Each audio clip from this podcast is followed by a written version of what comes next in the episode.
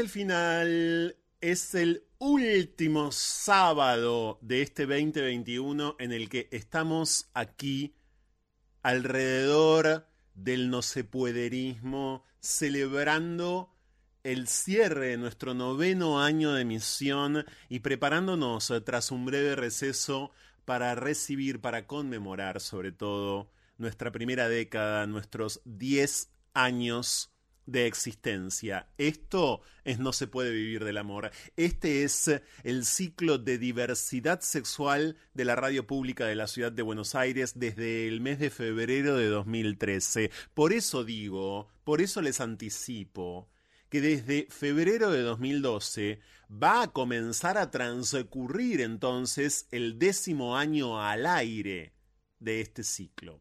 Si sacan la cuenta, no va a haber ninguna duda dedo por dedo o palito por palito, como prefieran, quedará clarísimo entonces esto que les estoy compartiendo y que nos colma, que mm, a todas, a todas luces y a todas sombras, como me gusta decir también a mí, nos llena, por supuesto, de algo que es propio, de algo que mm, forma parte de nuestro aullido desde el primer aullido, el orgullo. Nos colma, nos llena de orgullo y de barullo. Haremos más barullo que nunca ¿eh? en el 2022 con No se puede vivir del amor. Esta es la radio pública de la ciudad y hasta las 2 de la mañana entonces el último programa de un año intensísimo de un año que son dos años, de un año que parece no tener fin, de un año que exactamente termina. Me venía preguntando si corresponde seguir midiendo el tiempo como veníamos midiéndolo hasta antes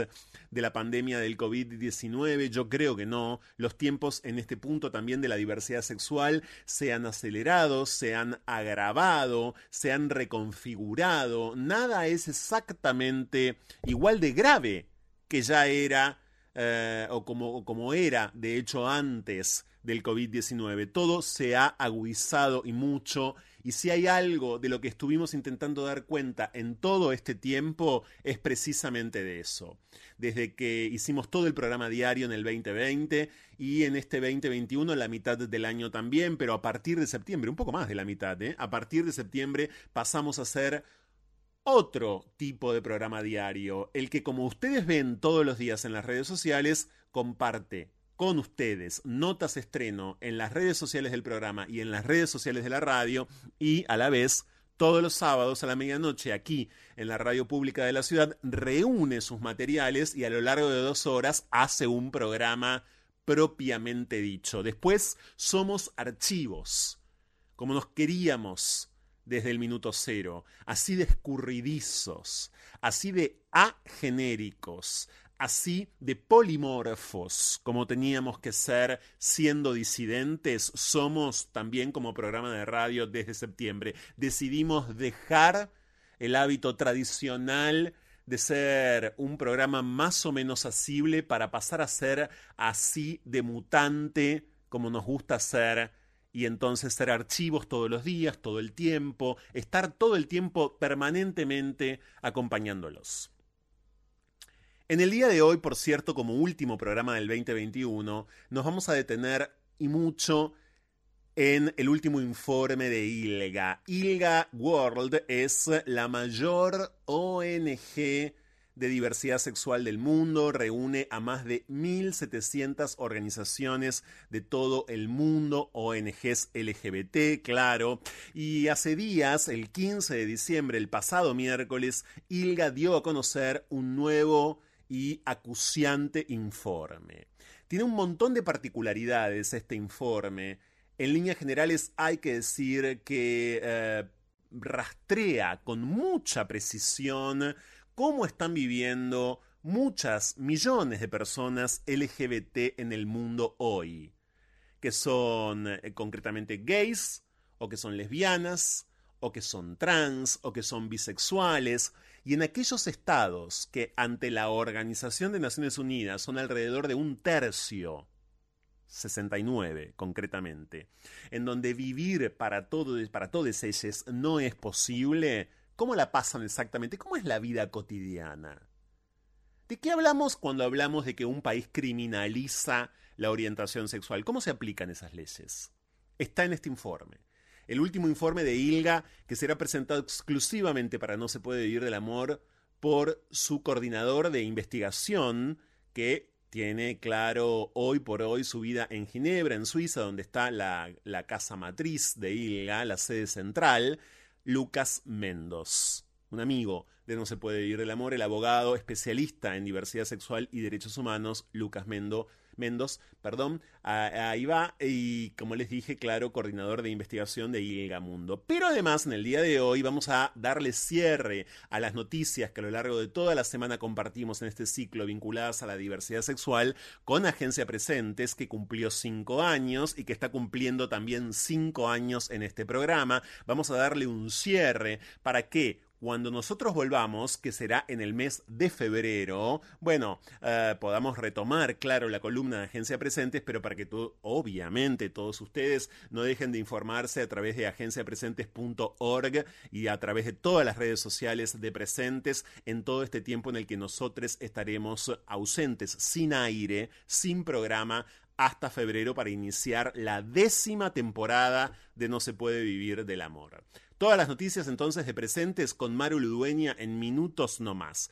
Pero además vamos a dedicarnos hoy a dos, a dos conjuntos de mujeres, a dos tipos de mujeres disueltas en nuestra sociedad que padecen sobremanera determinadas violencias, por un lado por ser discapacitadas y por otro lado por vivir con VIH.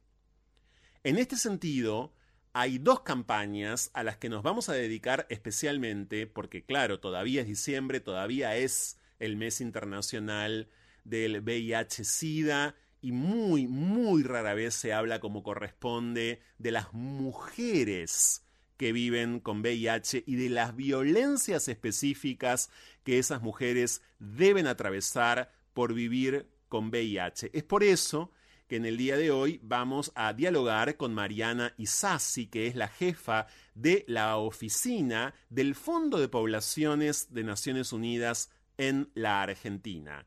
Hay una campaña, como les dije, y es No estás sola, estás en red de este Fondo de Naciones Unidas vinculada a la prevención, al acompañamiento, al cuidado de las mujeres que viven con VIH en nuestro país. Pero por otro lado, por cierto, vamos a dialogar también con alguien que está, bueno, desde ya muy involucrada con la red por los derechos de las personas con discapacidad, REDI, y concretamente con las mujeres. Me refiero a Ana Dones, que integra la red y que va a presentar el libro Desear es mi derecho sobre sexualidad de las mujeres que viven con discapacidad.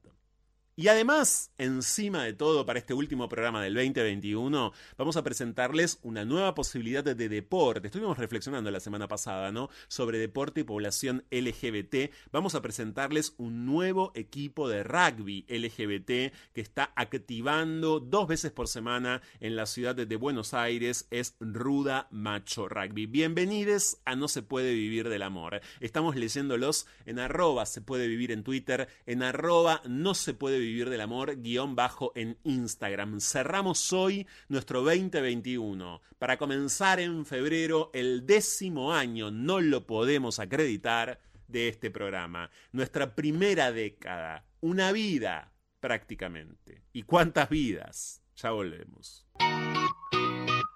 Lo mejor y lo peor, lo bueno y lo malo, lo bello y lo triste, lo mejor y lo peor, lo justo y lo injusto.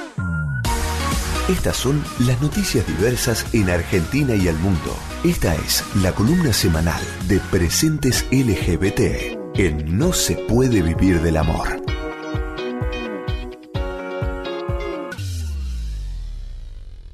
En el último programa 2021, en el último programa del noveno año de No se puede vivir del amor aquí en la radio pública de la ciudad de Buenos Aires, le quiero dar la bienvenida a una de las responsables de este momento semanal en este ciclo, que es el de Agencia de Presentes, una vez más con nosotros y por última vez en el 2021, volveremos en febrero, Maru Ludueña. ¿Cómo estás, Maru? Hola, Franco, ¿cómo te va? Bien, muy bien. Yo quisiera, si me permitís, eh, empezar con algo que, bueno, fue Presentes, eh, el primer medio, claro, que lo publicó y que para mí, sin ánimo de volver lúgubre, un panorama que además tiene otras cosas, no es la Argentina un país que en materia de diversidad sexual presente nada más que este tipo de noticias, pero claro, este tipo de noticias retrotraen, alertan mucho, reencienden un sinfín de alertas, nos imponen repensar, reestructurar, nos imponen también identificar, creo yo, eh, zonas de mucha ausencia, zonas absolutamente críticas todavía en nuestra sociedad. Me refiero a esta noticia eh, que, claro, luego fue reproducida por muchos medios. Esto hasta hace unos años no ocurría. ¿eh? Hasta hace unos años quiero decir que Clarín no titulaba con ataque homofóbico como tituló hace horas. Presentes estuvo allí primero. Me refiero al gravísimo ataque homodiante que sufrió en la provincia de Salta el bailarín Tito Costilla, Maru. Sí, sabes que esta noticia justamente nosotras nos la enteramos por nuestra corresponsal en, Salta, que es Elena Corbalán, que nos dijo, ya seguramente se enteraron de esto, le dijimos, no, no sabíamos de esto, porque no lo vimos a ningún lado.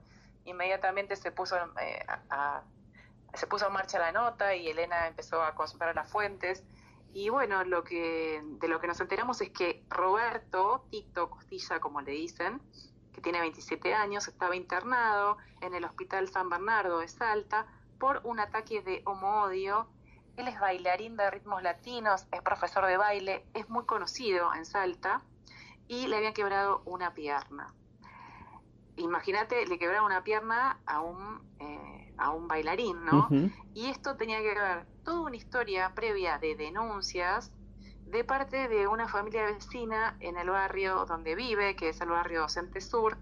Y bueno, la lesión, digamos, el ataque fue, lo golpearon con un objeto contundente que en principio ni siquiera se había podido identificar con claridad, porque incluso cuando su mamá y su papá salieron a defenderlo, a partir de un pedido de auxilio que hizo Tito, eh, también le empezaron a pegar al papá. Entonces eh, se armó toda una situación y bueno, y finalmente estas personas quedaron detenidas, eh, acusadas de lesiones graves calificadas por odio a la orientación sexual. Esta es una actualización de la nota que subimos más tarde. Claro. Eh, que habían quedado detenidas.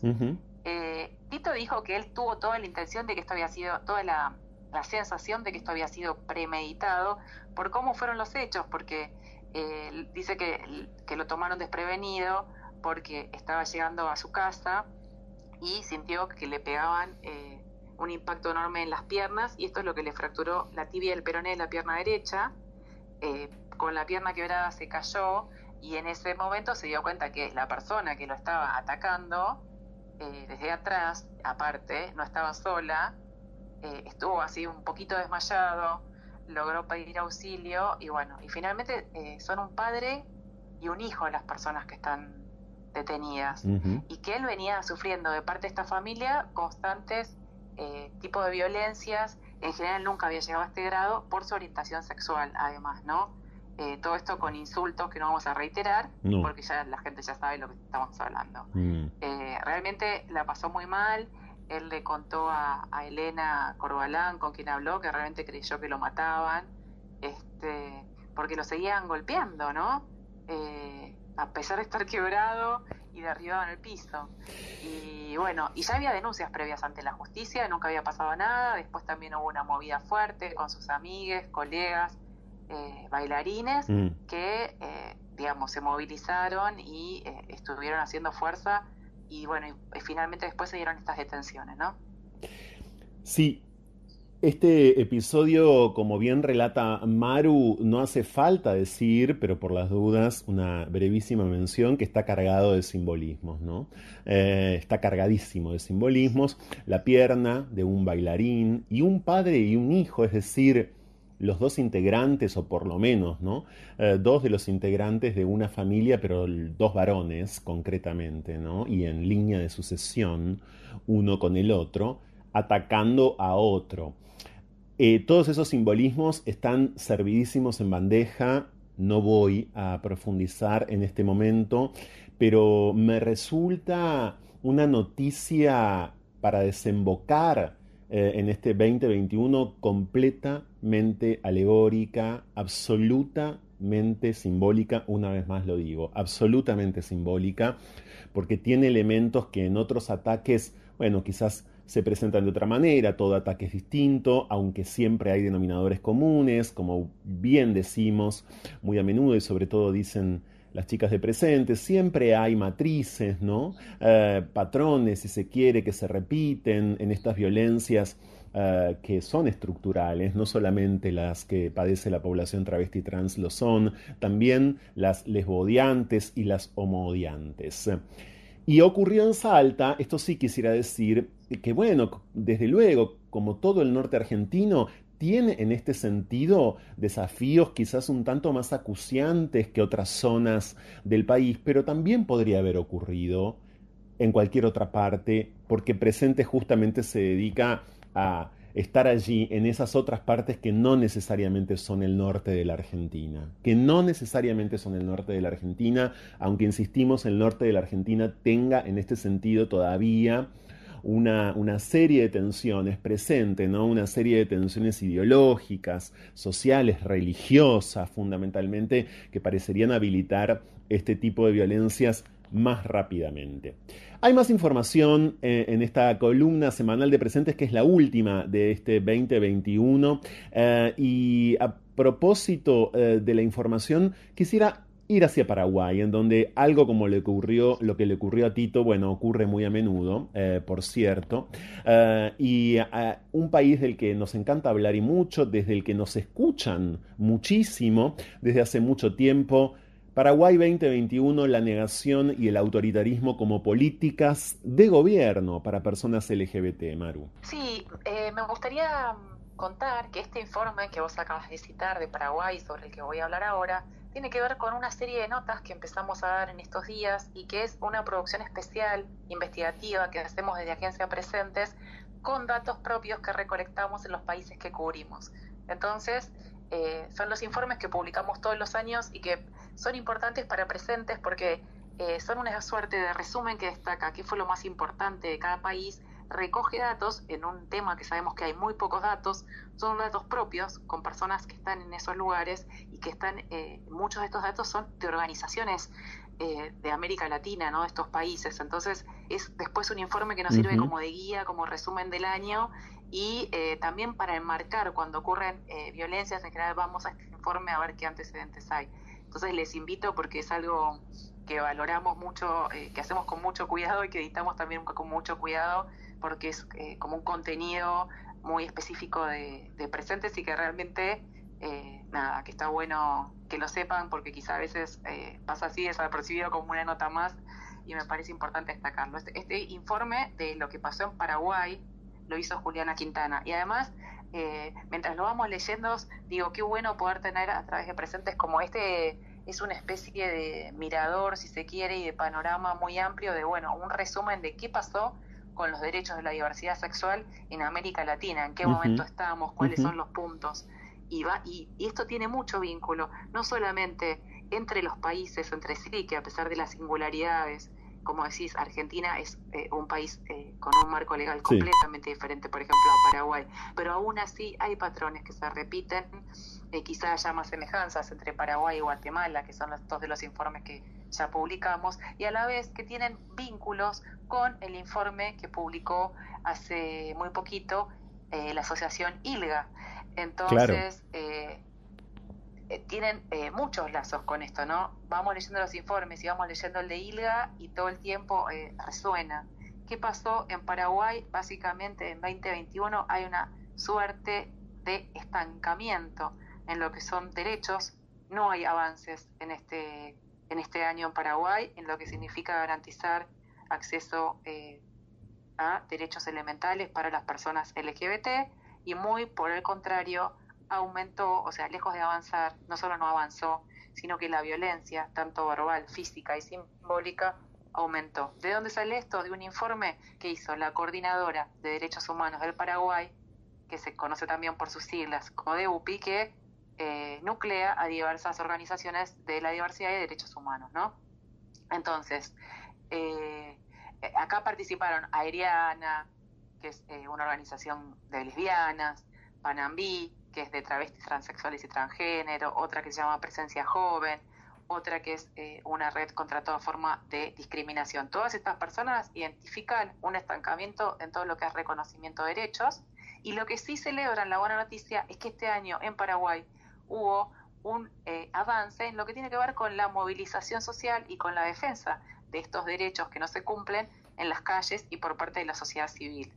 Entonces, esa es la, mejor noticia de Paraguay, o sea, que hay una sociedad muy movilizada en la lucha por los derechos humanos y la diversidad sexual.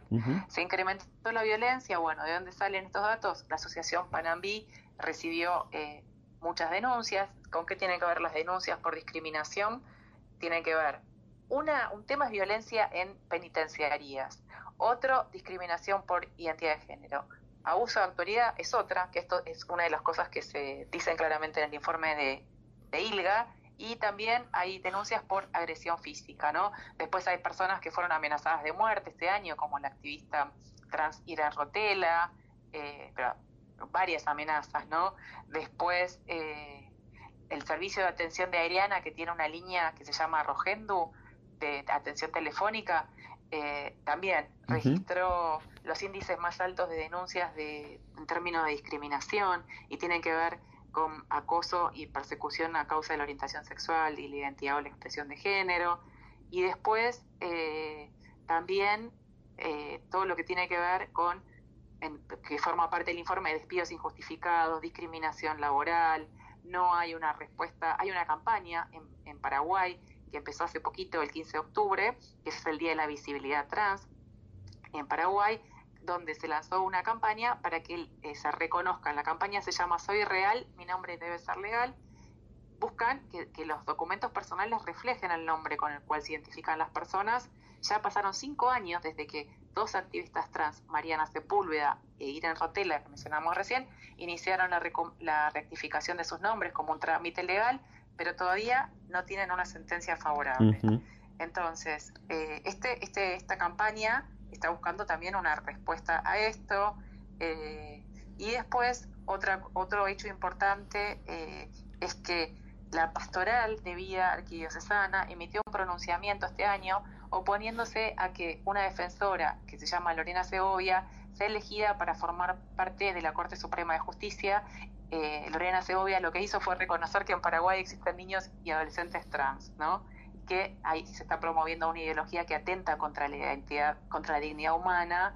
Eh, o sea, es una persona que, por reconocer que existen eh, trans, están pidiendo que no forme parte de la Corte eh, Suprema de Justicia.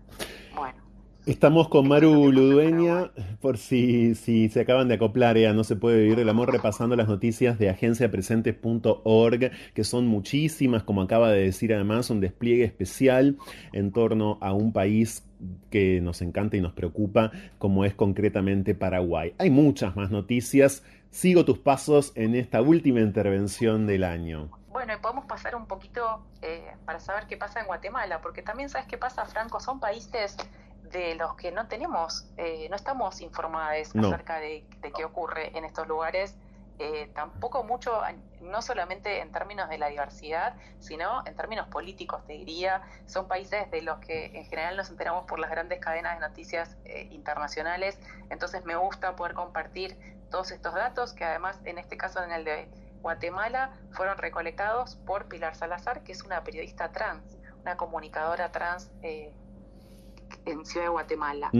Eh, entonces, en Guatemala hay un observatorio de muertes violentas eh, de la Red Nacional de la Diversidad que contabilizó eh, hasta octubre 28 crímenes. Y esto es duplicar la cifra del año pasado, que ya se duplicó a los primeros seis meses de 2021. Fue un año difícil, eh, hubo también, eh, según señala acá, muchas pérdidas humanas para la diversidad sexual, o sea, muertes vinculadas, se refiere específicamente a mala o nula atención por COVID, además de transfemicidios, femicidios y violencias por prejuicios en general.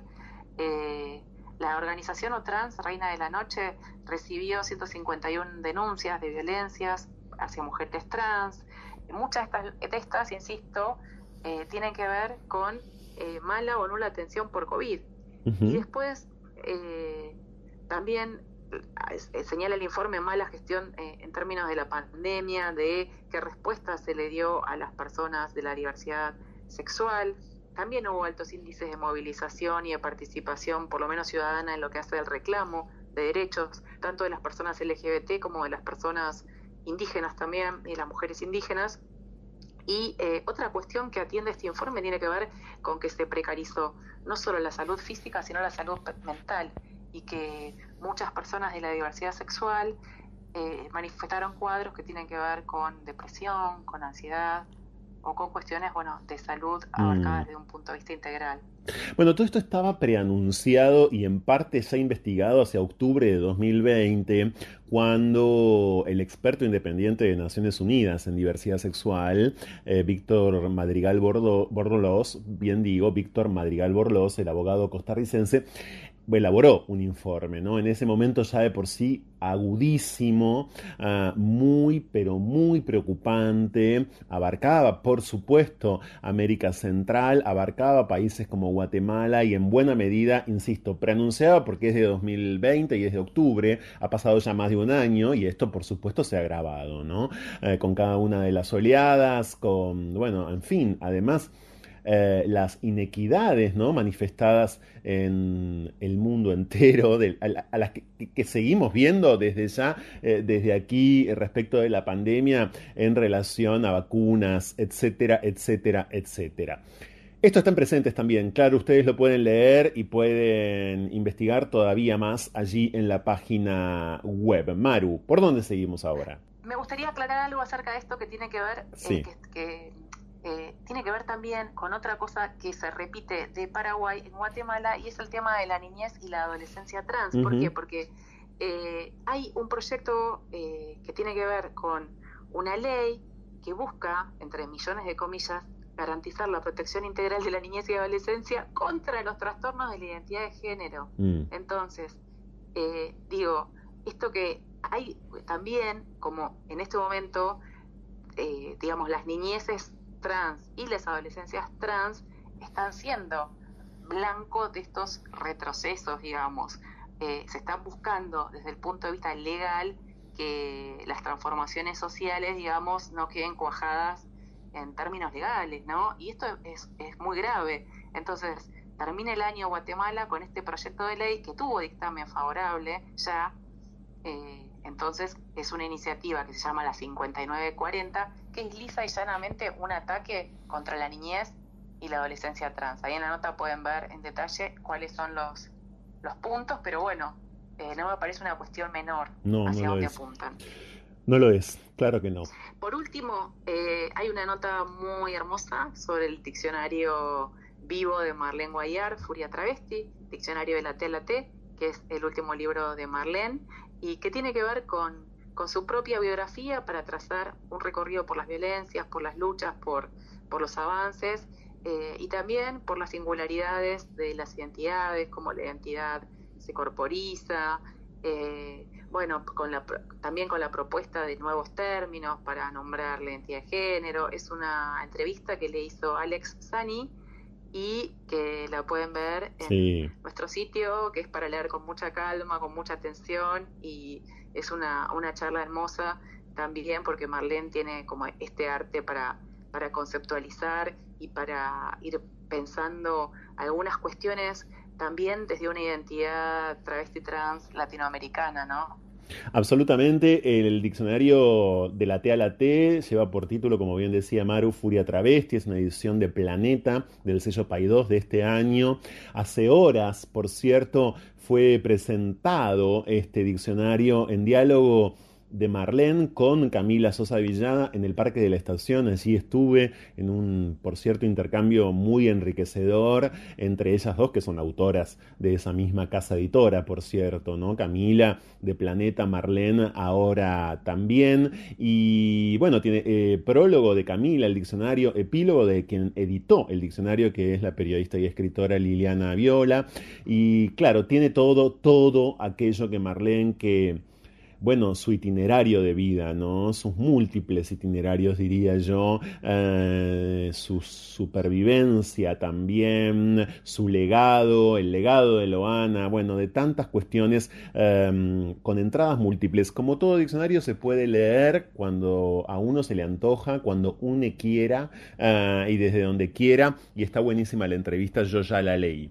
Tengo que despedirme en este 2021 de presentes, de Maru Ludueña, de Ana Fornaro, de todo el equipo de Agencia Presentes y contarles que a partir del próximo febrero, obviamente estará con nosotros una vez por semana, como siempre, presentes. Bueno, nosotros también estamos una vez por semana, pero estamos todos los días en las redes sociales, ustedes ya lo saben. Eh, y no va, no va, no va a ser más que súper conmocionante para nosotros, ni más ni menos, ¿eh? que muy conmocionante para quienes hacemos este programa poder contar con Agencia Presentes, con este servicio de excelencia y único en materia informativa LGBT en el mundo, me atrevería a decir, en nuestro décimo año. Presentes estará con nosotros en el décimo año, en el décimo aniversario de este programa de radio. Eso obviamente, a propósito de una palabra que nos pertenece, nos colma eh, de orgullo y mm, me dan ganas de abrazarte, pero no podemos porque esto es telefónico. Muchas gracias, Maru.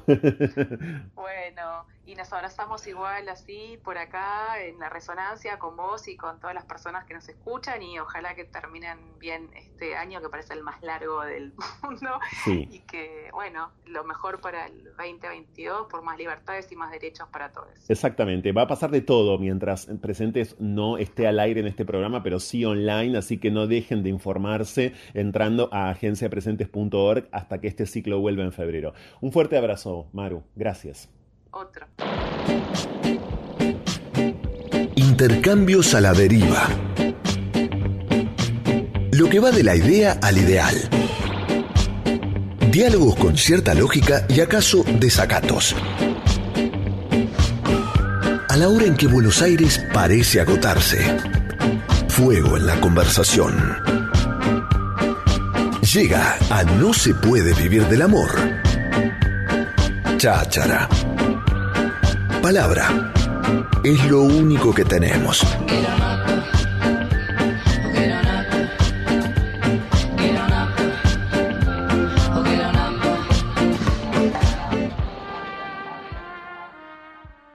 Si hay otro fenómeno notable en todos estos últimos años, bueno, sí, digo últimos sobre todo porque en los últimos el fenómeno ha, por cierto, pasado a multiplicarse. Hay algunos otros fenómenos en este sentido, mejor dicho, o, iniciativas en este sentido previas, pero bueno, están surgiendo y muchas y reitero, además se están agrandando. Tiene que ver, claro, con la intervención de la diversidad en el deporte, casi diría por la toma por asalto eh, de la diversidad al deporte, a los deportes tradicionales, uno podría señalar, podríamos, claro, eh, ahora enumerar todo lo que en este sentido incluso viene ocurriendo en el seno mismo del fútbol eh, argentino, pese a la enorme cantidad de resistencias. Y en el rugby, claro, en el rugby, hemos hablado acá de esto en infinidad de ocasiones, pero ahora le vamos a dar la bienvenida a un grupo, a un equipo concretamente de rugby, de rugby machísimo, eh, según ellos, que es Ruda Macho. Está en comunicación con nosotros ahora su subcapitán y colaborador en los entrenamientos, que es Joel Cavazzi. ¿Cómo anda Joel? Hola Franco, ¿cómo estás? Bien, ¿vos? Bien, muy bien. Bueno, ¿cuándo, ¿cuándo te acoplas vos, eh, por un lado, a Ruda Macho, Joel, y cuándo, em, cuándo arranca, ¿no? ¿Cuándo empezó eh, Ruda Macho Rugby? Y Ruda arranca más o menos hace tres años. Eh, no sé, con un par de chicos que dijeron, bueno, vamos a armar un equipo de rugby. Sí. y vamos a ver qué pasa y bueno, está pasando algo hermoso. eh, yo, yo me enganché hará ya un año y dos meses más o menos que estoy en, en Ruda. Que soy parte de, de, esta familia, ya no le llamamos equipo, le llamamos familia. ¿Y cómo te enganchaste vos? ¿Cómo supiste? ¿Te enteraste por las redes? ¿Cómo? Eh, sí, sí, yo ya sabía que había varios equipos LGTB, eh, pero yo juego hace ya casi 18 años más o menos al rugby. Ok. Y bueno, por mi condición sexual, capaz que hubo momentos que no me sentía cómodo en el equipo donde jugaba, qué sé yo, y dije, me voy a probar a ver qué onda este equipo, cómo, cómo es, cómo son. O sea, también quería estar con gente de, eh, de mi similar, digamos, de mi ambiente, pasarla bien, no solamente dentro de la cancha o en un entrenamiento, sino también por ahí en una salida o qué sé yo. Un montón de aspectos, ¿no? ¿Cuántos años tenés vos, Joel? Yo tengo 33. Ok, o sea que buena parte de tu vida jugaste al rugby, como nos contabas recién, en un club tradicional. ¿Y hasta dónde sentís que tu orientación sexual fue definitoria para que abandones? Digo, ¿fue, fue realmente eh, clave en el abandono de ese club tu orientación sexual? ¿O fueron también una serie de, de, cuestiones las que te dejaron afuera, por decirlo de alguna manera? Eh, yo cuando me, salí del closet, digamos, eh, fue como a los 26, 25 años y era me aislé de todo, de, mis amigos, del club, qué sé yo. Y un día quise volver a, jugar en el mismo club donde nací, digamos, y nada, escuché un comentario feo que, que dijo un señor, y ahí viene la Joel, que fue feo porque recién estaba como claro. del closet y, me la hizo pasar re mal en ese momento y dije, no, no, no vuelvo nunca más acá.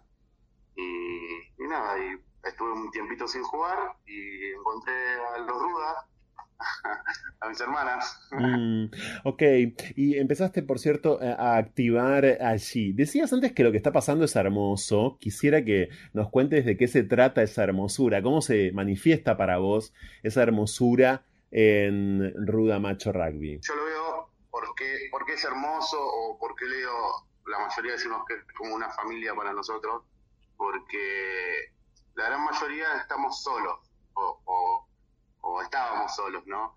Eh, por más que yo soy argentino, vivo acá, eh, la mayoría de los chicos, la gran mayoría son extranjeros y ellos están realmente solos acá uno sin familia, sin solitos, y, nada, es como que eh, se produce algo tan lindo, tan hermoso de decir, bueno, amiga, eh, ¿por dónde estás? O estoy mal, o necesito un abrazo, eh, siempre ese apoyo emocional, ese cariño, por eso digo que es hermoso, y creo que el, los treinta y pico de jugadores que somos, sentimos lo mismo. Pues le metemos para adelante por eso, por el sentimiento que hay eh, tan, lindo. Ya son treinta y pico en Ruda Macho, wow. ¿Cómo y cuándo entrenan? ¿En qué espacio? ¿Forman parte de algún tipo de circuito profesional? Eh, el rugby en Argentina es amateur. Sí. de por sí no, no, no se profesionalizó todavía. No, eso es verdad, digo, pero con profesional es cierto, totalmente cierto. Con profesional me refería a, en todo caso, con qué reconocimiento cuentan, si es que lo buscan, ¿no? Porque también a veces no se busca. La verdad que nosotros lo que buscamos es que mostrar que, capaz que suena feo decirlo, ¿no? Pero que no somos los putitos que queremos jugar al rugby, sino que somos jugadores de rugby, que no importa nuestra orientación, o que, porque te comento, que a veces lo tomamos como chiste, pero es algo que, nos pasa a nosotros que somos LGTB más H. Eh, ¿Por qué? Porque también eh, incluimos a los chicos heteros que se quieren sumar, ¿no? O sea, no, no, no somos 100% gay, eh, no tenemos problema con eso, no. por ahí en algunos otros lugares sí, pero nosotros no. nosotros sumamos a todos los que quieran jugar este deporte, que quieran ver cómo es o, apoyarlo de afuera. Hay muchos chicos que vienen a los entrenamientos y se sientan al costado y, toman mate y miran cómo entrenamos y es un apoyo re lindo también, no es solamente eh, jugar el, el, deporte, ¿no? Que es el rugby. Sin dudas, claro, sin dudas. Y te decía, ¿dónde entrenan y cuándo, Joel? Eh, martes y jueves en Echeverría y Figueroa del Corta, en una plaza enfrente del monumento eh, jueves. Claro, allí, sí, ahí en, en, Echeverría y Figueroa Corta exactamente entrenan para quienes quieran, por cierto, acercarse los martes y jueves, supongo que a la tarde, ¿no? Eh, a las 20 horas, de ah, 20 a 22. De 20 a 22. Y juegan, y, a, la vez los fines... Perdón, ¿cómo? Sí, cuando finaliza cada uno su horario laboral, se puede acercar y claro. que sea puede ir a ver, eh, como te decía, puede ir a tomar mates al costado, mirar lo que hacemos.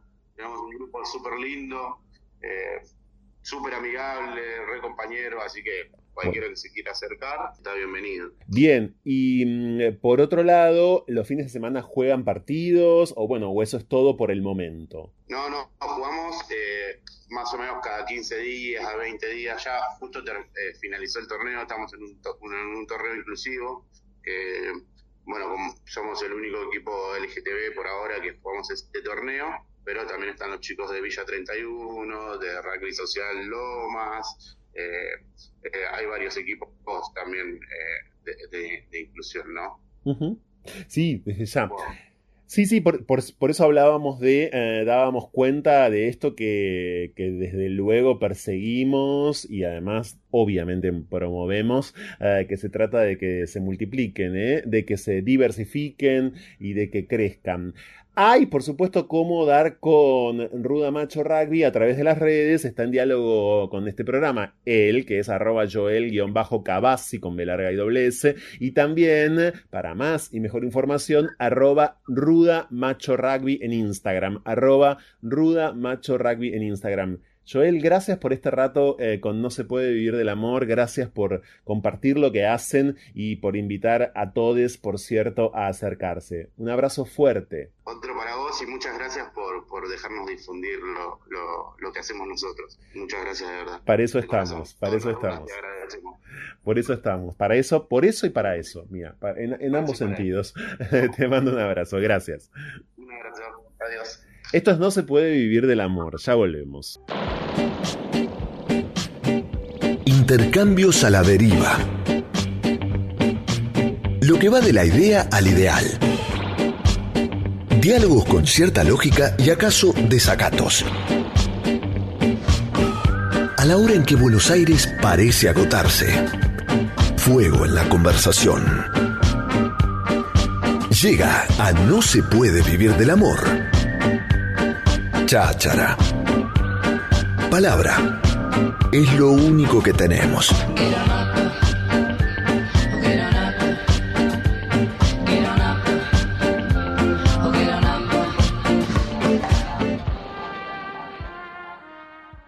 Hicimos mención al comienzo y haremos e hicimos una mención también a propósito de este nuevo informe de Ilga Mundo en la columna de la agencia Presentes. Quiero desde luego detenerme, es menester profundizar en aquello que aporta, que es absolutamente novedoso en la historia de esta que es la mayor ONG en materia de diversidad sexual del mundo, completamente novedoso en este informe el abordaje, la investigación, los datos, las historias, podríamos decir, pero son una palabra demasiado en boga a mi gusto, la narrativa. Estamos en comunicación telefónica con el coordinador de investigación de Ilga Mundo, argentino, abogado, por supuesto, y amigo de No se puede vivir del amor desde hace un rato ya.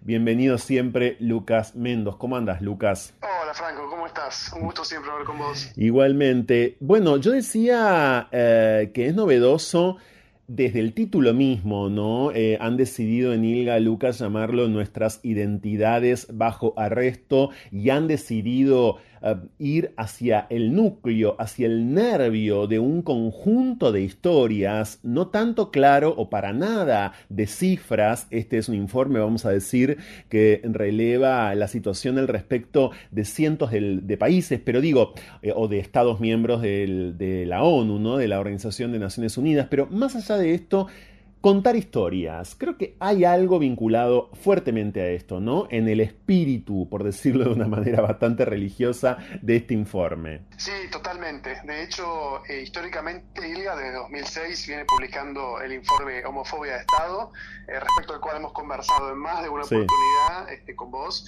Eh, y Homofobia de Estado lo que ha hecho históricamente es el relevamiento de lo que son las normas, es decir, la ley en su sentido más estricto, qué es lo que dice por primera vez lo que hicimos en este informe fue sumergirnos un poco en lo que es la realidad en estos países donde, donde existen estas leyes, eh, a, ver explorar de alguna forma, a documentar y de alguna manera tratar de ver cuál es el efecto palpable, real y concreto en la vida eh, de las personas LGBT en el territorio. Exacto, hay que decir al respecto, si me permitís, eh, ustedes lo saben porque escuchan No se puede vivir del amor y leen además eh, presentes o tantas otras publicaciones especializadas, solemos decir, por ejemplo, de acuerdo al último informe de ILGA Homofobia de Estado, 69 Estados miembros de la ONU, o si prefieren, 69 países, criminalizan la orientación sexual. Bueno, ¿qué significa que la criminalizan? ¿Qué dicen esas leyes?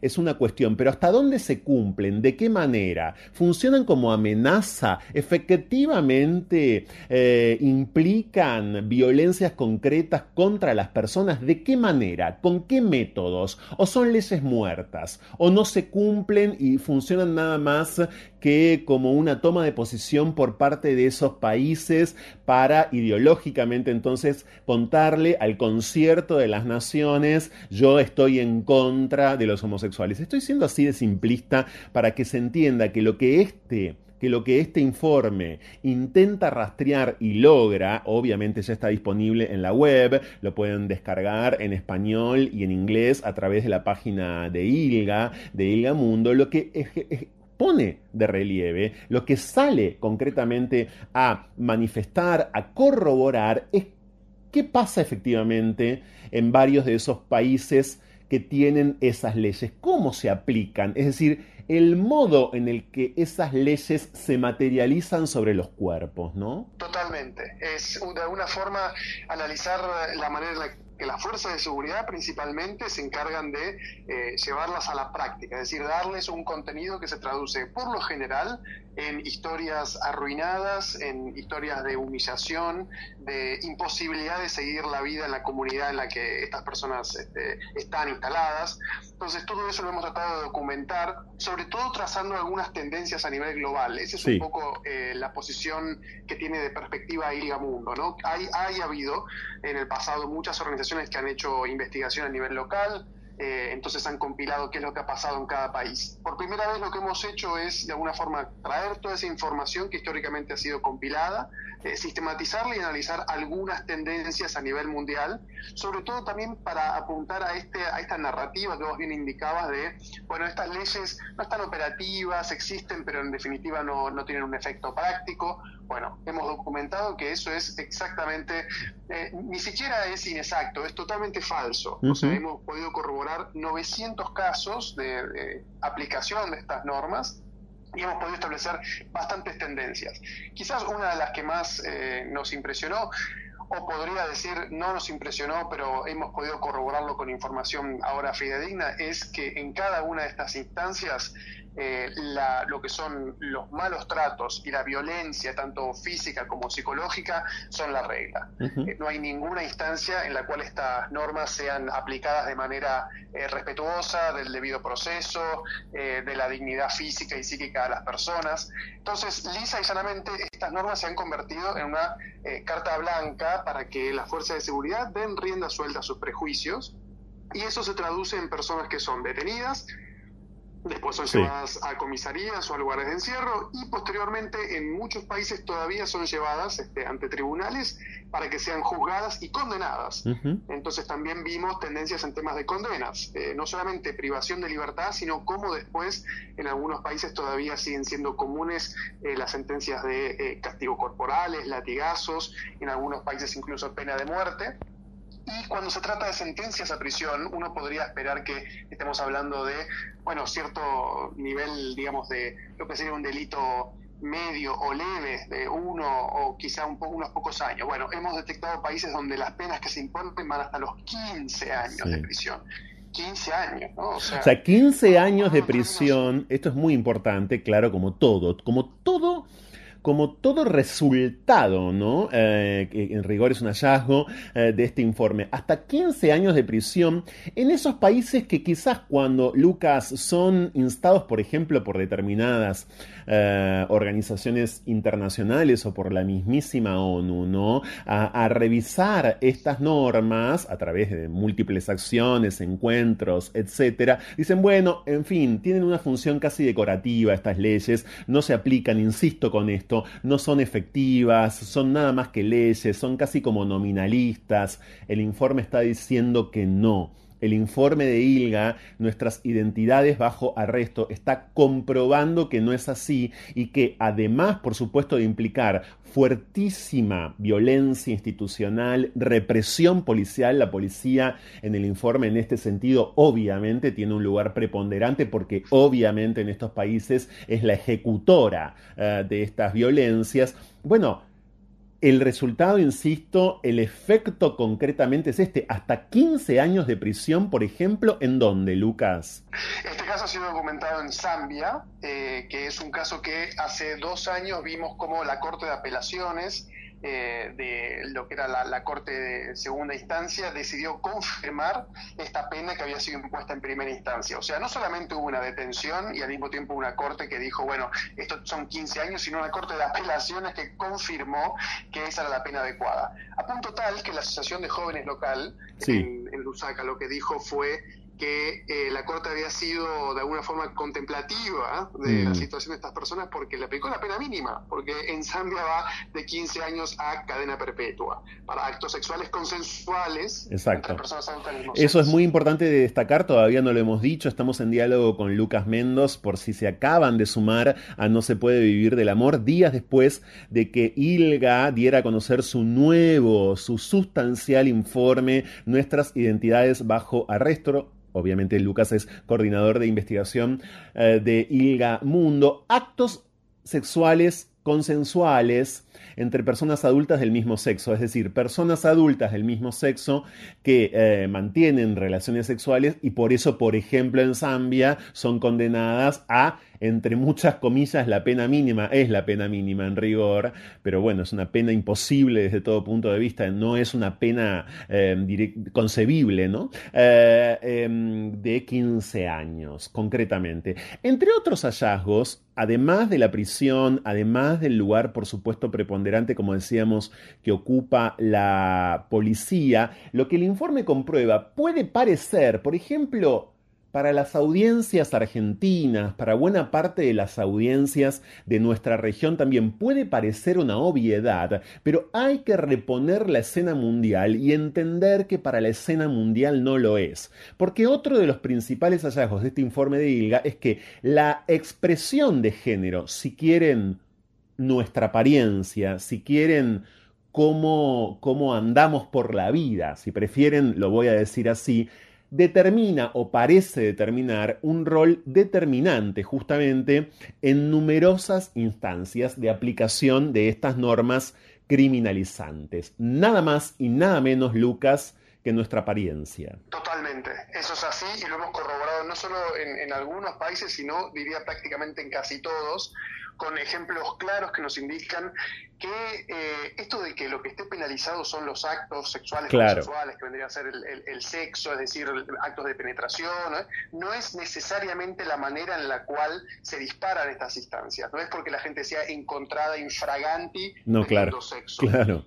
Hay una enorme mayoría de casos que lo que ocurre es que la percepción que tiene prejuiciosa y sobre todo binaria la fuerza de seguridad, lo que hacen es atribuirle a una forma de lucir, de hablar, de vestirse, lo que vos nombrabas, una digamos, posibilidad o una, un indicio de acto criminal. Es decir, que una persona, una persona que es leída como varón, pero en su actitud, en su forma de comunicarse, en su expresión, eh, hay rasgos femeninos, ahí hay una, lo que en muchos países se tipifica como tentativa de homosexualidad. Eh, es decir, eh, una posibilidad de que esa persona cometa actos sexuales con personas del mismo sexo. A ese nivel de arbitrariedad. Casos que pueden llegar al límite de la farsa, como en Camerún, por ejemplo, una persona cuando estaba subiendo a su moto se vio que tenía una tanga roja, eso lo vio un policía, fue detenido y fue privado de su libertad porque eso llevó a una sospecha. Esa sospecha después eh, permite todo tipo de violaciones, como ser, por ejemplo, que a uno le requisen el teléfono celular. hoy en día con los smartphones todas las fotos, conversaciones por teléfono, aplicaciones de citas, todo eso automáticamente forma parte de lo que es el acervo probatorio de estos casos y se condena a las personas, más allá de que nadie tenga noción de que hayan tenido sexo o no. Es una cuestión de que existe la mera posibilidad, y eso en, términos de derecho es una violación absoluta de los términos de lo que son las garantías procesales. Eh, es el mero hecho de lucir de una manera determinada que se traduce en eh, un perfil delictivo, digamos.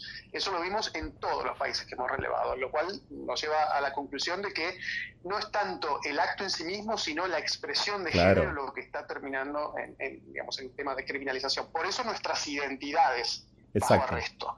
No es lo que hacemos, es quiénes somos lo que nos lleva a la cárcel en estos países. ¿Quiénes somos? ¿Qué parecemos ser? Todo eso nos conduce directamente a la cárcel, antes, claro, a la represión, desde ya a la coerción.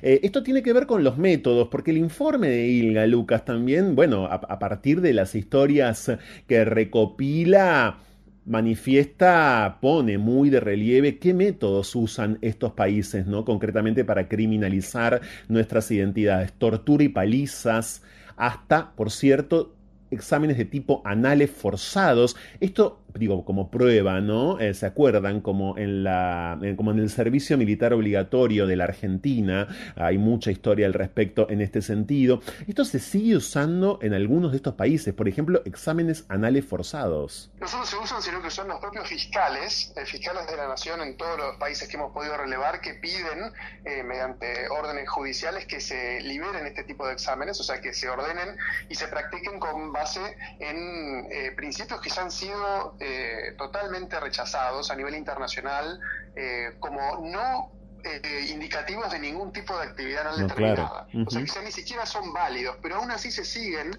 pidiendo y muchas veces, aunque den negativo, entre comillas, que el examen no ha podido comprobar, muchos jueces condenan igual. Eh, entonces, no solamente el examen es humillante, sino que muchas veces puede dañar a la persona en, esa, el examen mismo, porque se suele hacer con mucho, mucho desdén, mucho, mucho rechazo, mucho asco. Eh, y sino que mismo también lo que significa es que eh, el, digamos, el propio sujeto detenido termina siendo objeto de una serie de, de atropellos que entre todos los que hemos podido documentar, el examen anal pasa a ser, si, si nos permite la expresión, dentro de las violaciones menores. Claro. Porque claro. Eh, el mero hecho de ser detenido en estos países eh, por estos delitos representa un estigma es enorme y al momento de que los compañeros de, de, celda se enteran de que esa es la razón por la cual uno fue detenido, se convierte eh, básicamente en el blanco principal de todos los actos de violencia y discriminación cuando no son violencia de tipo grave, de violencia sexual, violación, etcétera. Hay otra cuestión que por supuesto es medular y a la que el informe arriba, vinculada a la variable clase social, Lucas, ¿no? El informe de ILGA, Nuestras identidades bajo arresto, está en condiciones de afirmar, como afirma de hecho, y como vemos a partir de las historias, que la posición económica de una persona en los países del mundo, alrededor de un tercio, que hoy criminalizan la mm, orientación sexual o nuestras identidades, por decirlo de la manera en que el informe, insistimos, lo dice, tiene un, tiene un rol absolutamente fundamental. Es decir, hay posibilidad, altas posibilidades de evadir, de evitar la aplicación de estas leyes, evitar la violencia de la policía, evitar la detención, evitar el examen anal, evitar la prisión, evitar todo esto de acuerdo a tu posición económica en esos países. Sí, es, uno de los que eh, incluimos entre los hallazgos, si se quiere, pero con mucha sinceridad, eh, no nos sorprende. Eh, es un hallazgo porque el informe logra documentar y traer evidencia, para eso, por eso lo denominamos hallazgo, pero claramente es uno de los elementos que eh, lo, lo, digamos, presentíamos como una de las cuestiones que iba a surgir y finalmente pudimos ver eso desde muchos, muchos aspectos, no solo en lo que es la posibilidad de poder comprar, entre comillas, este, ofreciendo sobornos o coimas a los agentes de seguridad para poder eh, evitar la prisión directamente, o sea, evitar el traslado a una comisaría o a un centro de detención, sino que en muchos países cuando, eh, digamos, se da la opción de una fianza para esperar el juicio en libertad, eh, esas fianzas son muy altas. Entonces depende mucho cuánto uno puede eh, comprar, entre comillas, de vuelta a su libertad con esas fianzas para poder esperar el juicio en libertad. Esa espera del juicio en libertad es clave para no sufrir todo tipo de atropellos dentro de la prisión. Esto que comentábamos antes, ¿no? Entonces ahí ya el poder acceder a eso representa una, una, una, una ventaja, una situación diferencial eh, de privilegio, entre comillas, hablemos, ¿no? Pero no termina ahí, sino que además muchas veces también lo que se imponen, eh, accesoria al castigo corporal o a la prisión, son penas de multa. Y las multas suelen ser muy altas en muchos casos. Claro. Cuando uno no tiene con qué pagar esas multas, esa multa se termina pagando con más tiempo de prisión. Entonces ahí también vemos una tercera forma en la cual la gente que no puede pagar esos montos eh, termina pagando más duramente eh, la condena. Entonces, por eso ahí es clave, las organizaciones muchas veces se, digamos, logran tener redes donde juntan fondos o, logran tener abogados para que, digamos, proveen asistencia letrada. Eh, estamos viendo sobre todo que informes como este lo que hacen es llamar la atención sobre la falta de estos servicios y una de las principales razones por las cuales lo quisimos hacer a nivel global es para poder ubicar dónde estos recursos existen y dónde podrían estar faltando.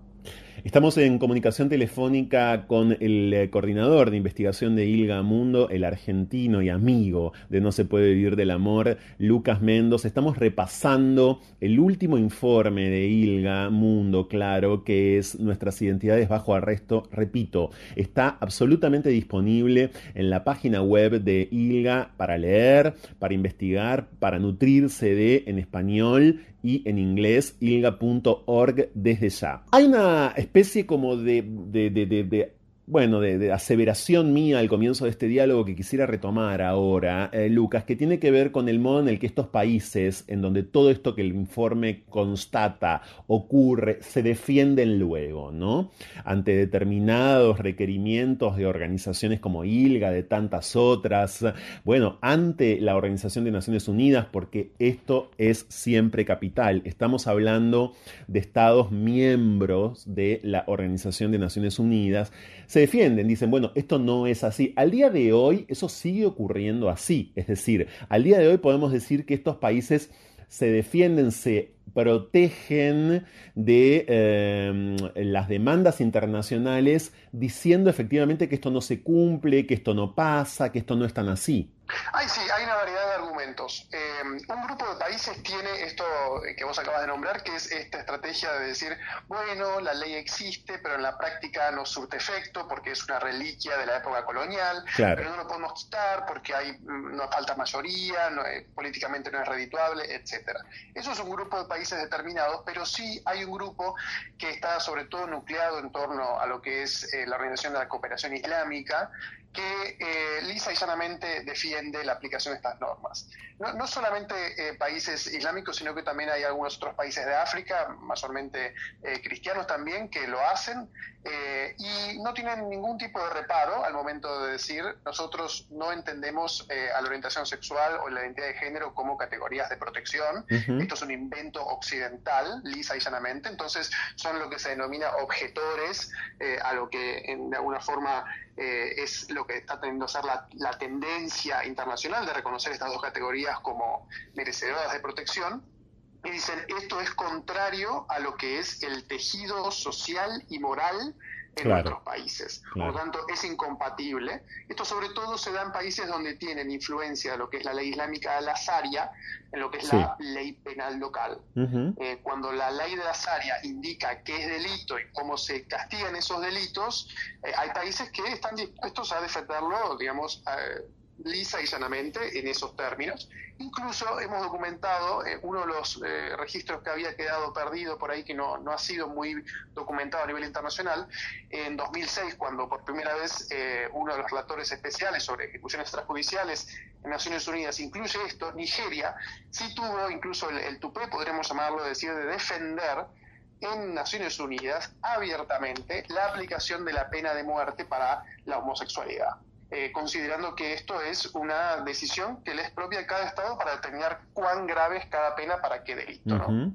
Entonces, no es excepcional. Bueno, y por último, porque nos incumbe, claro, em, quisiera detenerme en otro de los hallazgos del informe de ILGA que sostiene que los medios de comunicación pueden, pueden desempeñar un papel importante en la forma en la que estos estados aplican efectivamente estas leyes criminalizantes. Es decir, el modo en el que en muchos de estos países los medios acompañan de las múltiples maneras de acompañamiento mediático o periodístico que conocemos, es decir, en muchos casos reforzando la criminalización, en otros casos podríamos pensar ocultando, no informando, desde luego no denunciando, es absolutamente fundamental, ¿no?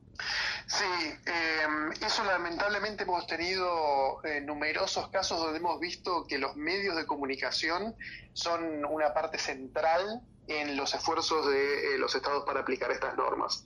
Em, lo que es la diseminación de información, no solamente de nombres, sino además también de imágenes de personas, entre comillas, reputadas o sospechadas de ser homosexuales, llamando a una casa de brujas. Eso lo hemos documentado en muchísimos países. Eh, en varios países también eh, lo que se denomina como periodismo investigativo, pero, em, digamos, a la orden de entre comillas, descubrir o develar eh, actividades sexuales, o sea, la homosexualidad como esto presentado como una actividad diabólica, entre muchas comillas también, como suelen planteárselo localmente, como eh, eh, la responsable de que se expanda el SIDA en, estos países. Hay un discurso de odio muy vectorizado a través de los medios de comunicación que lo que hace es duplicar lo que desde muchas veces desde los púlpitos o desde los eh, espacios políticos eh, se pretende comunicar. Entonces hay una funcionalidad de los medios para eso.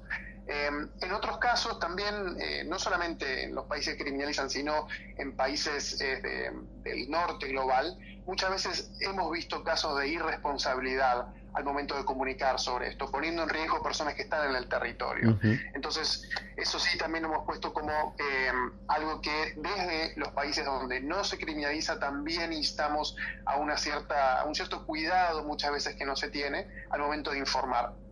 Al respecto de eso, en todas las fuentes que hemos citado en, el informe, si en algún momento los medios de comunicación incluían nombres o imágenes, esas fuentes han sido suprimidas, hemos incluido notas. En el caso de quien quiera digamos, tener acceso, nos la pide y veremos en cada caso si daremos acceso o no, pero en el informe no se encontrarán ni nombres ni imágenes eh, de personas que han sido digamos, víctimas de estas leyes.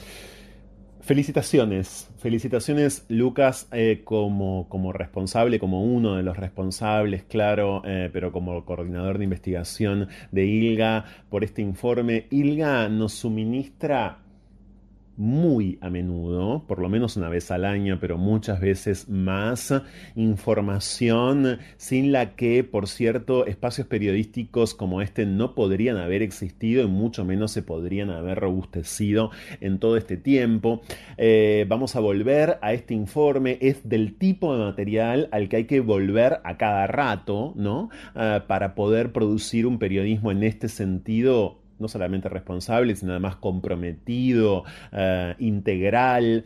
Muchísimas gracias en serio y por todo esto, en todos estos años, seguramente vamos a volver a hablar con vos, Lucas, en nuestro décimo año que arranca en el mes de febrero, en parte porque has estado muchas veces eh, en este ciclo y en parte porque no tengo dudas de que habrá nuevas ocasiones. Gracias en serio. No, gracias a vos, Franco, y sobre todo, tanto a vos como a No se puede vivir del amor, el hecho de tenernos eh, como cita obligada todos los años, esto nosotros lo agradecemos de corazón porque nos ayuda a diseminar estas voces eh, que en gran medida han sido y están siendo silenciadas. Así que gracias de corazón. A vos, un fuerte abrazo.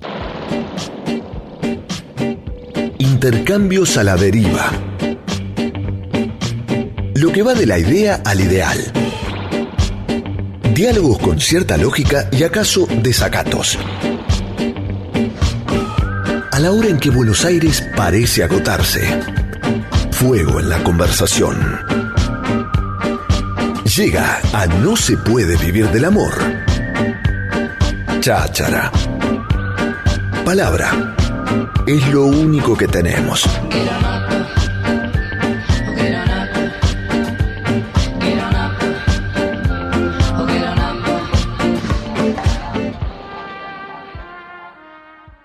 Vamos a recordar en este momento de No se puede vivir del amor que estamos viviendo en este mes de diciembre una vez más el mes de la discapacidad. Y es en este sentido que vamos a conversar de ahora en más un rato con alguien que integra, por cierto, una de las iniciativas, de las organizaciones más interesantes, sobre las que hemos hablado y mucho, concretamente la Red por los Derechos de las Personas con Discapacidad, REDI, a propósito del libro que, insisto, en este marco acaban de publicar, que es Desear es mi derecho. Bienvenida a No se puede vivir el amor, Ana Dones. ¿Cómo estás? Hola, ¿qué tal? Un gusto de estar contigo. Igualmente, Ana, como ocurre con todos los meses de, y en este programa lo sabemos, ¿no? Con todos los días de, con todas las efemérides, claro, se trata siempre de tratar de potenciar los mensajes, de potenciar las campañas. Imagino que ustedes tienen también a la vez bastante constatado el hecho de que luego cuando pasan los meses de, hay cierto olvido, ¿no? Bueno, a ver, en relación a nosotros, nosotros tenemos un trabajo permanente desde hace, eh, desde, sí, hace dos años, sí. eh, sin parar con el proyecto Desear. Este, lo cual, eh, que lo hayamos presentado ahora, eh, que lo hemos terminado, decidimos hacer el libro para esta fecha. Pero en realidad el trabajo del el proyecto Desear lleva dos años y una de las cosas más importantes que hicimos fue la app Nuestra Decisión, sí. que este, la hemos ahora inclusive hasta reformado de acuerdo a las necesidades que nos decían las, las mujeres, sobre que ahora ya tiene un botón de alerta. O sea que si vos vas en un taxi o estás en una parada de un colectivo y ves a alguien que te asusta o te preocupa, solamente tenés que apretar el botón de alerta y te redirige a tu WhatsApp y con una pregunta que ya está instalada, estoy, estoy asustada, no me gusta la cara de la persona, este, para que te puedan llamar de inmediato. O sea que nosotros trabajamos esté o no en alguna fecha alegórica. Exactamente. Hay que decir que este libro, de Ser es mi derecho, reúne testimonios, voces, historias que surgen en buena medida del proyecto Desear Derechos Sexuales Exacto. y Reproductivos en Argentina con inclusión, talleres que en este sentido la red ha hecho en muchísimos otros puntos, digo otros, no solamente Capital Federal, no solamente esta ciudad, claro, ¿no? Del país, concretamente Salta, Jujuy, Tucumán, más de 80 mujeres eh, con eh, discapacidad que en este sentido se han acercado y que, repito, luego van a parar a este libro que está adaptado a la lectura fácil gracias al equipo de lengua franca y que cuenta con dibujos de una ilustradora que al menos a través de las redes sociales creo que todos conocemos muy bien y, y además rápidamente identificamos ¿no? su obra como es um, Ro Ferrer. Vos participaste, Ana, de muchos, de algunos de esos talleres. ¿Qué podés contarnos? También es en, ah, de todos, has estado en todos. ¿Qué podés contarnos de la selección de las historias? Porque bueno, quizás no toda historia fue a parar al libro, ¿no? No. Eh, mira, nosotros eh, empezamos porque, bueno, empezamos a trabajar, primero eh, nos tocó eh, lograr este, ingresar al, al, al, proyecto, o sea, que ONU nos convocara y nos dieran el dinero conjuntamente con Casa Fusa. Eh, luego, eh, a través, ahí ya habíamos decidido los lugares donde íbamos a trabajar, porque tenemos ONG aliadas que nos iban a ayudar a, hacer la selección de mujeres con las que queríamos trabajar.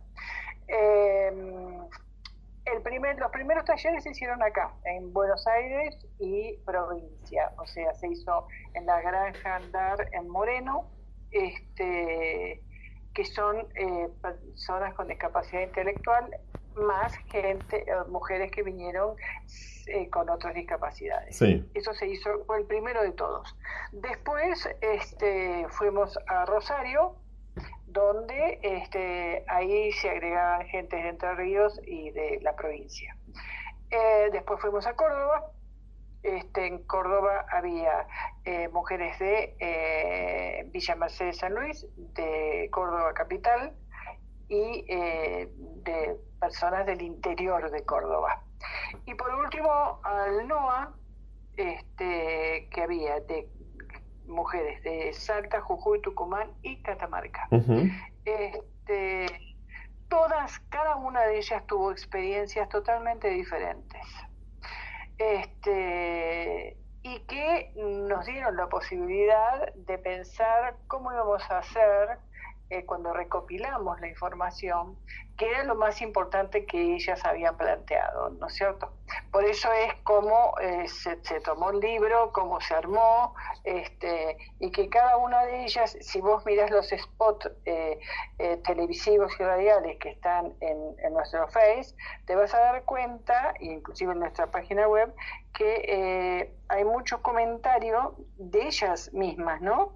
Este, de cómo entendieron, eh, que pudieron eh, plantear las situaciones que se le planteaban en cada lugar donde estaban eh, y de acuerdo, en estos casos estamos hablando de sexualidad, estamos hablando de lo que sucede normalmente, que son estos, estos famosos mitos este, y prejuicios sobre que este, permanentemente fluctúa, entonces dice, tienen, qué sé yo, tienen una sexualidad descontrolada o al revés, son ángeles, este, no, no tienen nada que ver con, el sexo, este, no quieren ni pueden tener pareja, no pueden ni quieren tener hijos, no son atractivos este, y no son deseados, este, cosa, todas estas, esos mitos que uno escucha dando vuelta, y si vos entras en, la página de Ready,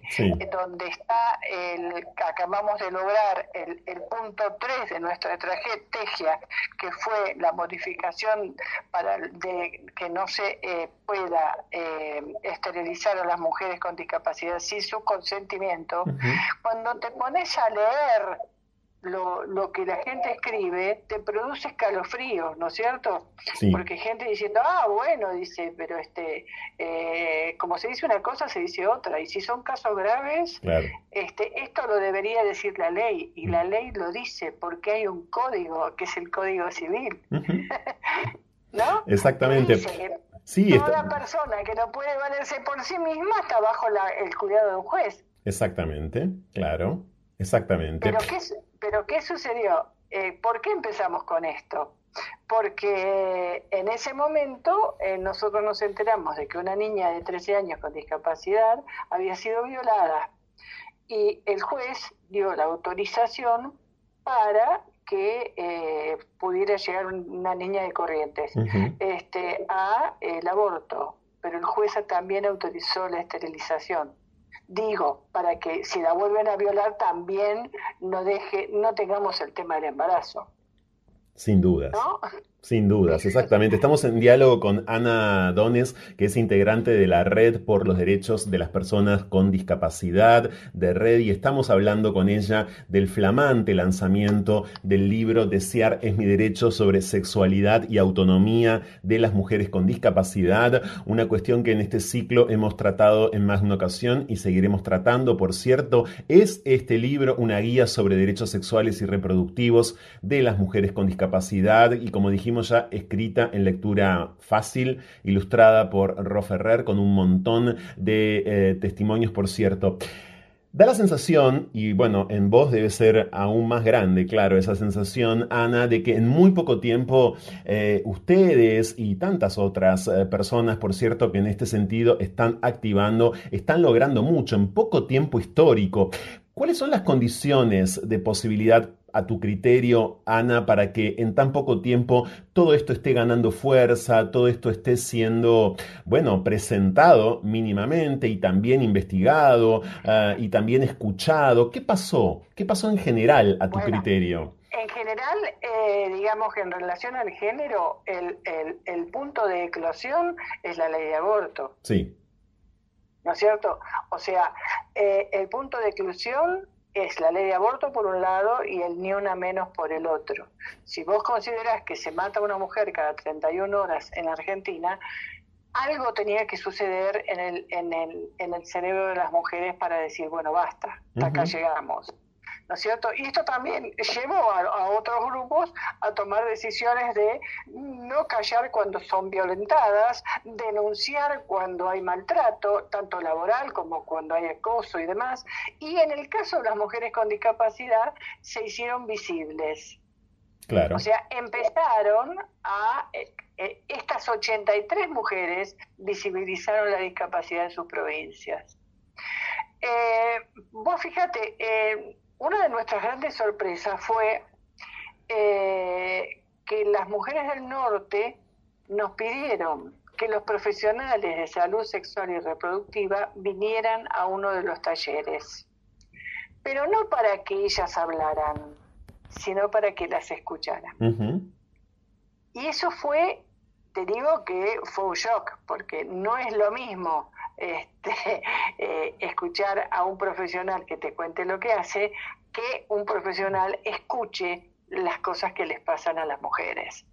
Sin dudas. Y mientras te escuchaba, Ana, también pensaba en algo que es muy difícil de transmitir. Voy a tratar de, de transmitirlo con la mayor eh, claridad posible. Muchas veces la situación de las personas que viven con discapacidad, pero puntualmente, pero puntualmente de las mujeres, es eh, estratégica, morbosa, eh, confusamente usada justamente para para, eh, yo diría, una confusión para aquellos sectores o propia de aquellos sectores que están en contra concretamente del aborto. Esto ustedes lo deben vivenciar muchísimo, ¿no? Eh, es decir, siempre hay una especie de ambivalencia en los argumentos ahí. Siempre es esa zona de la discusión saldada en la Argentina porque desde hace un año el aborto es legal, como vos misma eh, recordabas, Ana, pero que aparecen ¿no? las figuras de las personas con discapacidad en general y de las mujeres con discapacidad como la, yo diría, en muchos casos casi casi como la fuerza de choque, ¿no? Casi como el conejillo de indias para, para, ciertas posturas. esto lo tendrán ustedes bastante estudiado, creo yo, o bueno, o por lo menos observado. A ver, nosotros, nosotros en el momento en que se empezó a tratar en diputados, si te acordás que hubo, eh, eh, te hablo ya en la época de Macri. Sí, en 2018. Una, Claro, que ahí se hizo una, una consulta a las organizaciones, a médicos y demás. Este, nosotros fuimos invitadas y el planteo claro que nosotros siempre hicimos era lo que ahora se hizo en la ley de esterilizaciones, que es el conocimiento, el conocimiento informado este, la aceptación por parte de la, de la mujer de lo que quería o no quería y que jamás se iba a permitir el aborto por eutanasia. Eh, perdón, por eugenesia. Por eugenesia, exacto, claro. Exacto. O sea, eh, la decisión del aborto por eugenesia no es, es antiético, ¿no es cierto? Sí. Este, entonces, eh, nosotros, ese fue uno de los planteos que se hizo desde ese momento. De todas maneras, este, los antiabortos lo utilizaron, aparecieron carteles enormes diciendo que se iban a abortar a, fetos de, eh, con síndrome de Down. Y todo eso eh, era claramente mentira porque este, esto no coincidía con los meses donde vos podés investigarlo. ¿No es cierto? Entonces, a partir de ahí vos no podías ir al, al médico y decir, mire, yo quiero porque me enteré que voy a tener un hijo con una discapacidad cromosómica. Tampoco vos te podés enterar si tenés un hijo autista, porque eso no es cromosómico y no se entera. Entonces, eh, esa posición era bastante absurda, ¿no? Este, desde el momento en que lo habían planteado. Pero em, el hecho de pretender eh, eh, de empoderarse de sus derechos cuesta muchísimo, porque en el, en el ámbito de la salud existen dinosaurios. Claro que se siguen manteniendo firme en su posición. Mira, yo tengo un hijo con discapacidad intelectual que es epiléptico. Mi hijo es, es, militante político, trabaja en el INADI, este, es miembro de comisión directiva de REDI, pero tiene convulsiones y a veces severas. Entonces, cuando, eh, salvo en casos que haya que hacerle algún estudio complicado, yo normalmente no lo acompaño. lo dejo que vaya él solo. Y cuando voy siempre me pasa lo mismo. O sea, eh, él plantea que siempre tiene dolor de cabeza y el médico me mira a mí y me dice, ¿le duele la cabeza? Y yo le contesto, no, la verdad que no, estoy bárbara. Él, si le duele a él, ¿por qué me estás preguntando a mí? Exactamente. Esa dinosauriada tiene efectivamente que ver con, eh, bueno, cómo, cómo calificarla, pero básicamente con una serie de, de, preceptos de la medicina completamente vigentes y desde luego absolutamente anticientíficos, vamos a decir, ¿no? Pero totalmente, es, es el no aceptar un montón de cosas. Eh, si, cuando vos lees el libro y ves los ejemplos que las mujeres preguntan o ponen, es porque lo han pasado. Vos fíjate que este, nosotros teníamos una compañera que estaba en silla de rueda que eh, quedó embarazada, estaba, estaba casada, y por supuesto lo primero que le preguntó al médico es qué le hicieron. Ella dijo, ¿querés que te cuente? Claro. Exacto, como si hubiese sido necesariamente violada o ultrajada. Es muy interesante este ejemplo que pones, Ana, porque precisamente se trata de que esa pregunta se instala porque justamente ella es una mujer que vive con discapacidad. De lo contrario, hay que salir a comprobar efectivamente la violación. Es por esto y por mucho más, la verdad, un librazo este que la red acaba de publicar. Quiero decir algo que no dije y es que Desear es mi derecho ya tiene una versión disponible para descargar online en género.ready.org.ar. Parece mucho, pero no es tanto, ¿eh? eh género.ready.org.ar. Eh, ahí está ya mismo para descargar el libro eh, que circulará, claro, de muchas otras maneras. ¿De qué otra manera, por cierto, si no podemos dar con Desear mi derecho, Ana? Mira, por ahora es, la única manera que tenemos, este, porque eh, eh, las tiradas en papel son carísimas. y, como nosotros eh, somos una fundación y, nunca cobramos nada, este, hicimos una, una tirada muy chiquita para justamente para presentarles a los dinosaurios. Claro. Este, ¿no es cierto?, de, todo el país. Este, y a los funcionarios, pensándolo, este, y cuando te hablo de los funcionarios, te hablo de diputados que en algún momento tienen que trabajar estas temáticas y tienen que saber cómo hacerla, mm. ¿no? Este, pero por ahora solo lo pueden descargar de la web.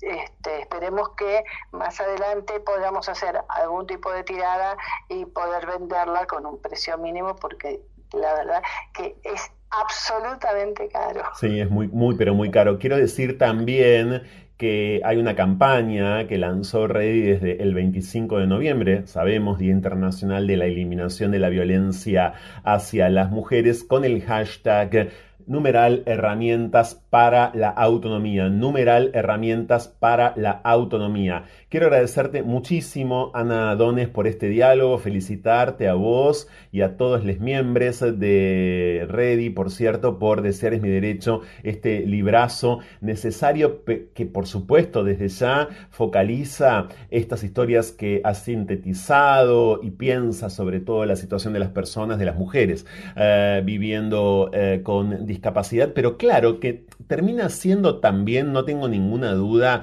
eh, una guía general, una guía colectiva para socavar por completo, para desarmar lo, máximo posible un sinfín de nociones propias sobre eh, sexualidad absolutamente capacitistas, completamente sesgadas, que son las que en general, aún con las mejores intenciones, anidan en todos, en todos aquellos que eh, no vivimos aparentemente con una discapacidad. Claro, quería pasarte otro chivo. Por favor. Que sí sirve, que es que nosotros con eh, en, activismos en red hicimos un recursero eh, contra la violencia de género. Eh, nos acompañamos, el recursero es de organizaciones de la sociedad civil que trabajan contra la violencia, violencia basada en género. Esto también está en la página. Y lo interesante es que vos tenés a las organizaciones de mujeres de todo el país, absolutamente de todo el país, que trabajan violencia y que abajo de cada una de las organizaciones dicen si sus integrantes participaron del programa de capacitación Activismo contra la Violencia de Género con perspectiva de discapacidad. Eh, esas organizaciones están capacitadas para tratar eh, casos de violencia de mujeres con discapacidad. Ana, gracias en serio, ¿eh? y espero volver a conversar con vos en breve. Te mando un abrazo. Lo mismo. Ana Dones, que integra la red de, por los derechos de las personas con discapacidad Ready en No se puede vivir del amor. Vamos ya mismo a una interrupción. Seguimos, como siempre, aquí en la radio pública de la ciudad. Escapar. La mejor manera de volver a nosotros mismos. Seguimos con más. No se puede vivir del amor. Con Franco Torcha. No me queda demasiado tiempo, no quiero pasarme el sábado pasado que estuvimos en vivo en el estudio eh, y que estuvimos, claro, eh, allí en, en, general en el estudio en el que hemos estado en todos estos casi ya 10 años. Bueno, me pasé y mucho, como 7 minutos. No quiero hacerlo hoy porque el tiempo apremia, por supuesto, y porque, como no, podemos, podemos a partir de ahora que termina No se puede vivir del amor, iniciarnos en alguna farra una farra propia, aunque sea, aunque sea en donde estemos trabajando o en nuestras casas, bueno, o deambulando, escuchándonos eh, remotamente, alguna farra, algún tipo de farra. Si hay algo que creo que ha quedado claro a lo largo de todos estos años, es que cuando acá decimos farra, es que cuando no se puede vivir del amor decimos celebrar o apelamos al orgullo o subimos el tono y todo suena especialmente pirotécnico. Bueno, nos estamos refiriendo a ceremonias de interior también, a maneras absolutamente personales, singularísimas de festejarnos, de amigarnos, de reencontrarnos. Eso es diversidad sexual también. Le quiero agradecer muchísimo a cada uno de los operadores técnicos que nos han tocado a lo largo de todo este 2021 con dos, claro, eh, con dos grandes momentos, ¿no? Durante, bueno, casi nueve meses, nueve meses concretamente, estuvimos todavía en nuestro formato diario y a partir de septiembre eh, asumimos este formato diario en redes sociales, pero semanal en el aire de la radio. Gracias, en serio, muchísimas gracias a todos y a cada una de ellas. Y obviamente, infinitas gracias a la artífice de No se puede vivir del amor en la producción Forever and Ever, The One and Only Romina Perkins. Se quedan en la 1110, por supuesto, y se quedan haciendo del navidismo, del año nuevismo, lo que les plazca. A eso me refería. Volvemos en febrero, ¿eh? Volvemos en febrero y les aseguro que se van a enterar. Gracias en serio. Gracias por estos nueve años. Gracias infinitas por permitirnos iniciar un décimo, el décimo año de este ciclo en breve. Hasta febrero, que es el mes de los enamorados. Ya siento que estoy radiante por volver. Tengo en cuenta que el diamante es carbón. Vuelvo con el doble de canciones, tratando de cambiar emoción por canción. También lo hago por mi bien y por mi afición suicida preferida, rock de verdad, con amistad. Vuelvo a tomar aire para saludar a Buenos Aires. Vuelvo al palo, a una ciudad del palo, donde tu equipo más venerado. Aunque suene exagerado, pero es verdad, estoy en la ciudad de la pelota. Uh, la mentira se estira y la pelota es el sentimiento y es bueno encontrar alguno despierto. Vuelvo a tomar aire para saludar otra vez a Buenos Aires. Apocalipsis now total, el lado invisible del sueño flexible de la Argentina mundial. Y yo vengo a la ciudad conozco de verdad, donde viven los míos y los que ya no están. Y llego como siempre con una locura transparente que repito cada vez que vuelvo. Porque a veces parece que estoy, pero me voy.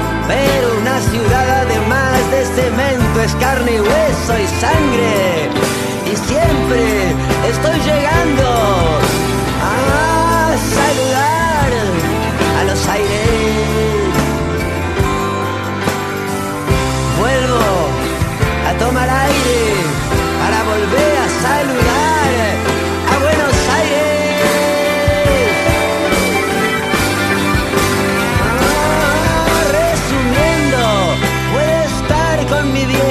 comiendo o riendo sin carcajadas ni arcadas o estar haciendo cagadas, decir cosas peligrosas o demasiadas.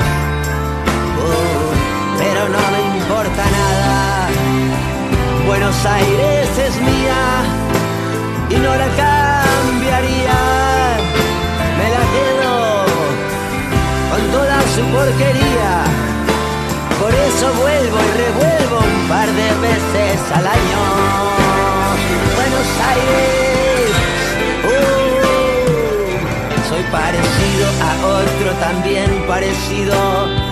Conservamos todavía la chapa que nos creemos, la que a veces merecemos, no ser de ninguna parte en el mejor de los casos. Seremos un mundo aparte. Vuelvo a tomar aire para saludar a Buenos Aires. Mi Buenos Aires querido, yo te quiero desde lejos y desde cerca te extraño. Por eso vuelvo y revuelvo un par de veces al año.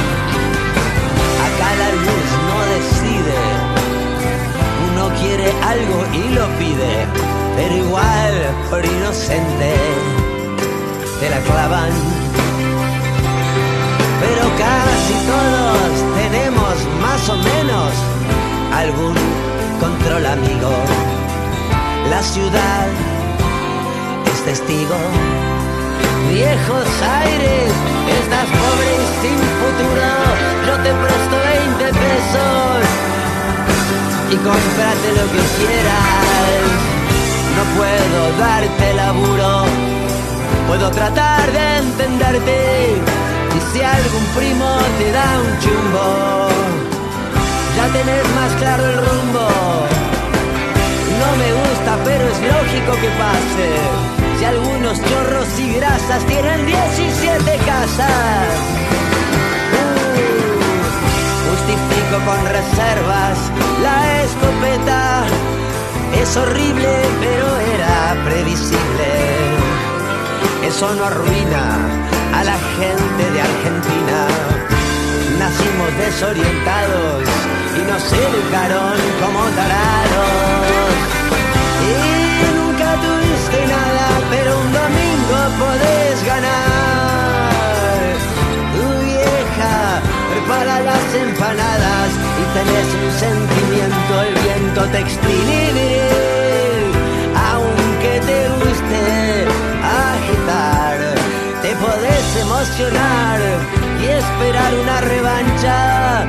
Te sentís vivo en la cancha, te sentís la plaza fumando algo, riéndote de nada y con todo en contra tuyo.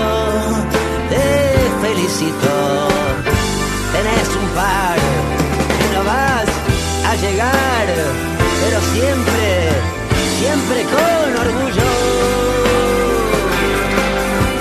vuelvo a tomar aire para saludar.